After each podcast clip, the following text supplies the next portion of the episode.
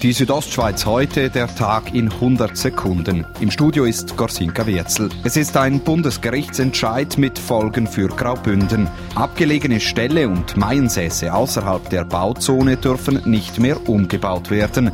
Auch dann nicht, wenn nur neue Fenster eingebaut werden sollen. Gemäß CVP-Großrat Reto Krameri ist das ein gravierender Entscheid. Das ist ein wegweisender Entscheid vom Bundesgericht, wegweisend allerdings in der falsch richtig. Eine Hotelanlage soll das sanierungsbedürftige Sportzentrum Praula Selva in Flims ersetzen. So will es der Flimser Gemeindevorstand. Doch Gegner des Hotelprojekts hatten im Dezember eine Petition eingereicht mit über 2500 Unterschriften. Ulrike Hörler von der dafür verantwortlichen IG sagt, Wir hoffen ja schon, dass wir jetzt ein relativ deutliches Zeichen gesetzt haben, dass das wirklich ein grosses und breites Bedürfnis ist. Die IG Praula Selva will anstatt einer Hotelanlage die Sportanlagen sanieren.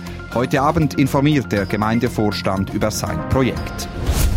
In den letzten Wochen ist es wegen des vielen Schnees im Sarganserland vermehrt zu Wildunfällen gekommen.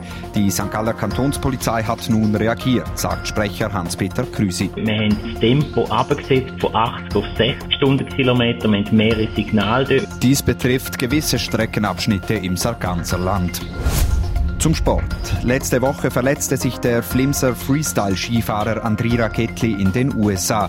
Er musste darum für die X-Games und die WM Forfait geben. Nun ist klar, Andri Rakettli hat einen Teilriss des Innenbandes am rechten Knie erlitten und dürfte für rund sechs bis acht Wochen ausfallen.